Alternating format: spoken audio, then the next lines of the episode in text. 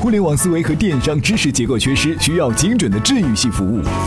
充电时间，电商治愈系。大家好，这里是电商治愈系频道，我是志杰。哎，在前段时间呢，我们是推出了一项福利一点零的送书活动，当时呢是送出了二十本书，这数量有限啊，很多听众朋友就没有得到书呢，他就希望我们能够再一次的推出新一轮的这个福利活动。收到这样的反馈之后呢，我们的团队啊是绞尽脑汁啊，为了给大家谋取更多的福利，为了让大家更好的学习更多的干货知识，我们决定呢即将推出福利二点零的活动。那这次福利二点零的活动究竟是什么呢？详情啊，您可以到咱们的微信公众号当中去看一看。今天呢，您在咱们微信公众号“充电时间”当中回复“福利”两个字，您就可以看到本次福利二点零活动的详情了。那好了，我们也话不多说了，马上进入今天的充电时间。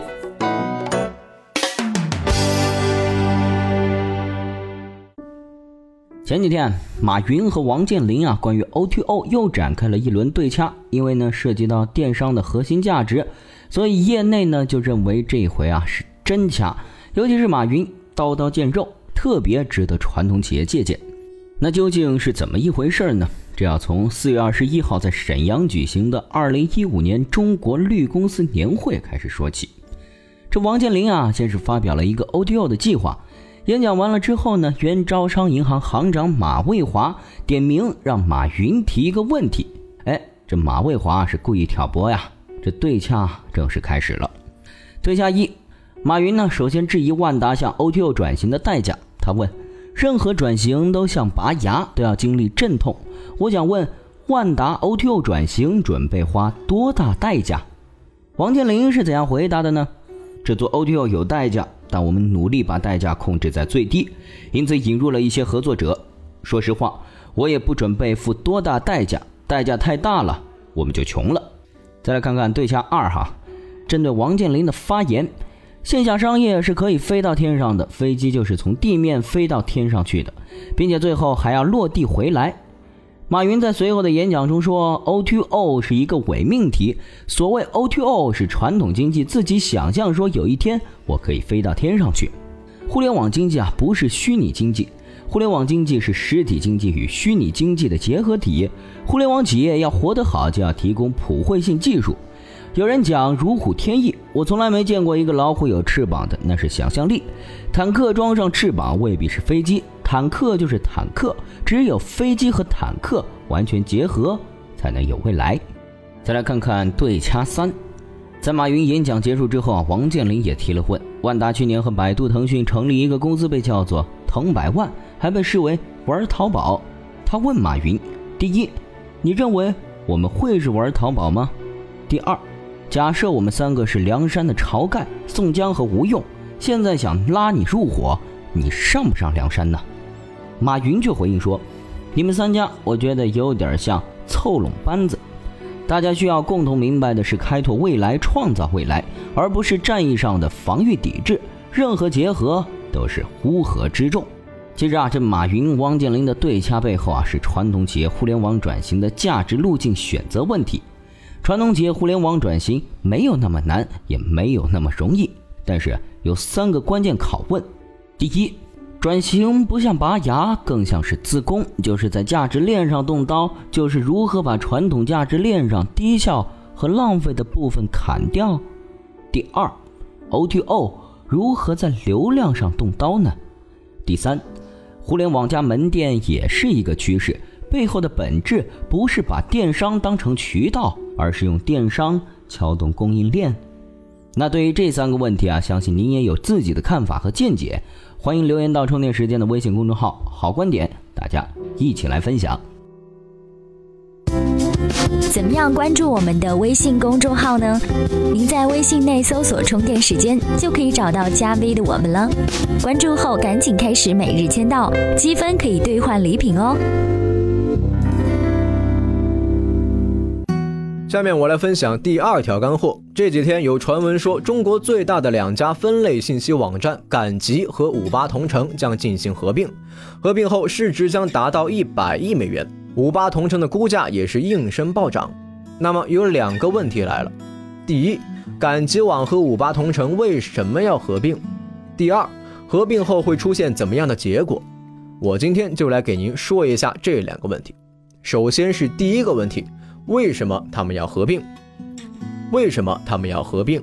答案是两个完全重叠的业务进行合并，能够实现市场的绝对垄断。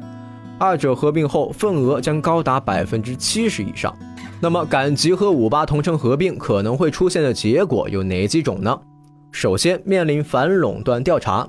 由于两者合并后份额超过了百分之七十，同业企业肯定会进行投诉来保护自身的利益，而反垄断机构是否会出面调查仍然是未知数。因为在快递和滴滴合并的时候，同样有反垄断调查的声音，然而并没有被调查。其次，一加一小于二，当年优酷土豆也是同样的完全业务重叠的公司，为了降低竞争成本而进行了合并。合并前，两家市值总和为六十亿美元，而合并后，两者的市值目前只有二十亿美元。在并购史上，合并的公司多以失败告终，比如明基收购西门子、TCL 收购阿尔卡特等等。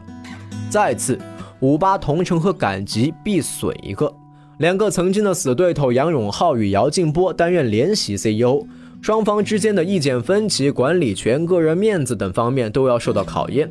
同时，任何并购的公司都会面临人员整合、业务整合和文化整合的难题，而赶集与五八同城不可能一直单独发展。第四，在线信息网面临垂直 O2O 的巨大挑战。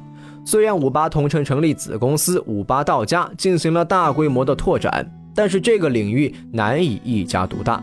全国各大城市都有创业者获得了融资，利用其强势的本地化资源进行推广，这都会蚕食分类信息网的市场。最后，五八同城与赶集仍然面临着难有创新的大企业病。大家好，我是华为企业业务中国区总裁马跃，欢迎大家收听充电时间。欢迎回来，这里是电商治愈系频道。最后啊，我们来从雕爷开始说起。据说啊，他这几天是天天的在用易到、滴滴以及 Uber 的专车服务。这体验完了之后啊，他得出了一个这样的结论：易到和 Uber 都应该活下来，而滴滴却应该失败。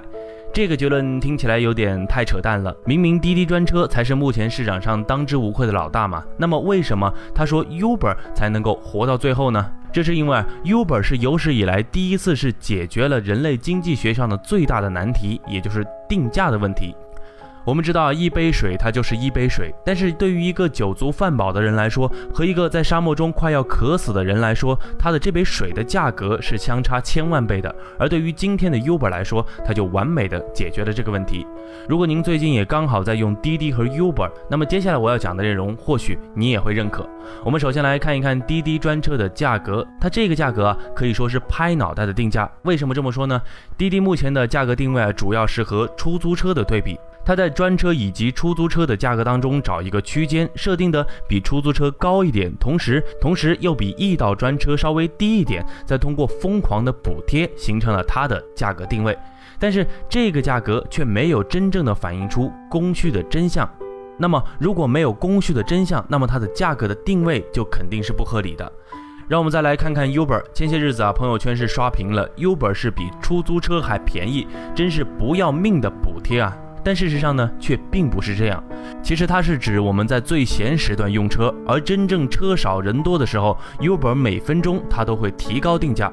它实际上是依靠整个供需的最基本的逻辑，及时运算出来的一个价格。当一个区域一百个司机和一百个乘客供需平衡时，那么基准价就是 OK 的、合理的。那么过了半个小时之后呢，一百个司机还在，但是只有八十个乘客了，这时 Uber 就有动力去下调它的基准价格。把那些原本准备坐地铁打出租车的人抢过来，同时也会消灭一点供给需求。就是说，有些司机嫌这个时间段太便宜，干脆去午睡算了。等再过两个小时晚高峰来了，一百个司机没变，但是却有一百二十个乘客了，那么一点五倍、二点三倍、三点八倍的价格就都来了。消灭需求，增加供给，以此类推，只是调节强度的不同而已。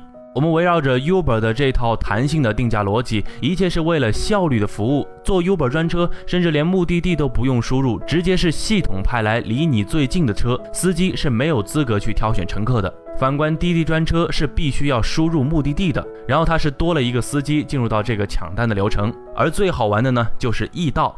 易到专车呢，是利用乘客发出的请求，多个司机进行接待的申请，然后乘客再开始选择他所要乘坐的车辆，根据司机的长相啊、车型啊、星座什么的，由他来确定你单派的是哪个顺眼的司机。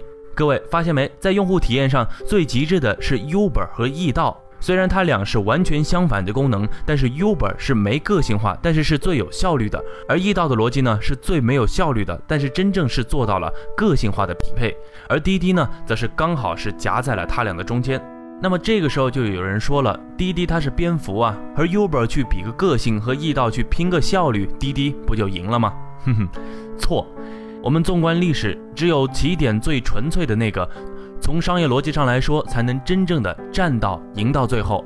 而滴滴专车想要真正的在这个市场上笑到最后，最关键的还是需要真正的去找到它最关键的功能。好了，今天的干货吗？今天的节目呢，到这儿就先告一段落了。本期节目感谢金错刀、磐石之心和梦醒三位的贡献。最后呢，还是再给您重复提一下本次。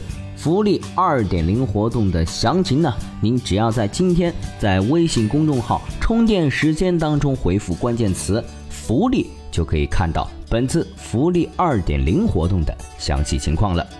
这里是电商治愈系频道，我是志杰，我们下期再会。怎样才能加入我们的微信交流群呢？